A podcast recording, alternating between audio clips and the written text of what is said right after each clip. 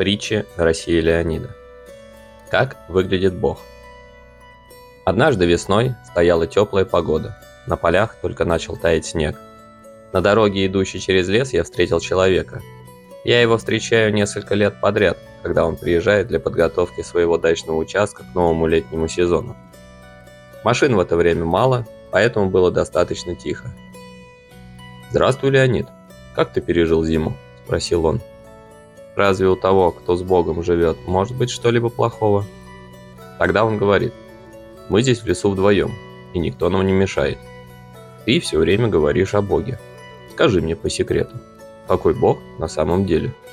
А то многие только говорят о Боге, но описать его никто толком не может.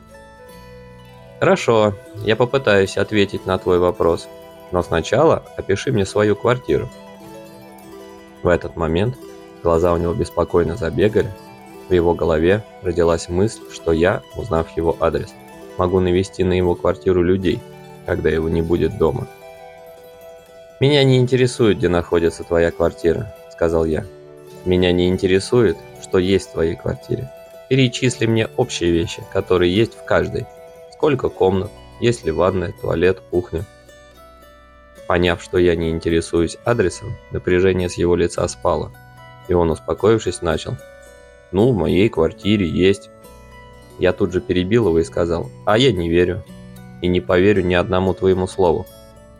«Тогда как я тебе объясню, какая она квартира?» «Это надо показать. Получается, не нужно сделать первый шаг, а далее мы должны поехать к тебе и посмотреть. Сначала мы пойдем до остановки, потом поедем на автобусе, потом на электричке, доедем до места, и ты мне все покажешь». Это сколько же времени понадобится, чтобы узнать такую мелочь? Мелочь по сравнению с тем, кто создал Вселенную. А ты хочешь, чтобы я тебе объяснил, какой из себя Бог? Разве ты сможешь мне поверить? Поэтому имеет ли значение, что я тебе скажу про Бога? Ведь за всю свою жизнь разве ты сделал хотя бы первый шаг, чтобы увидеть Бога? Спросил я.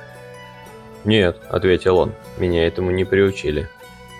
Тогда как я могу тебе что-либо объяснить, если ты не веришь в Бога и сам ничего для этого не делаешь? Бог являет себя везде тому, кто его хочет искать. Знаешь, Леонид, моя жена мне говорит то же самое. Она говорит, что надо верить в Бога, читает разные книги. Может ей прийти к тебе? Зачем? Спросил я. Может она будет тебе помогать. А тебе она помогла к Богу приблизиться хоть на шаг? «Нет», — ответил он. «Но если за всю вашу долгую совместную жизнь она тебе не смогла помочь, то чем она поможет мне, постороннему человеку?»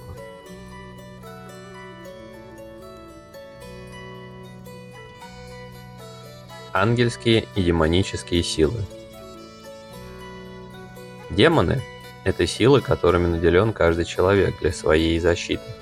И если их силы применять для нападения – то тот, кто это делает, попадает в зависимость от этих сил.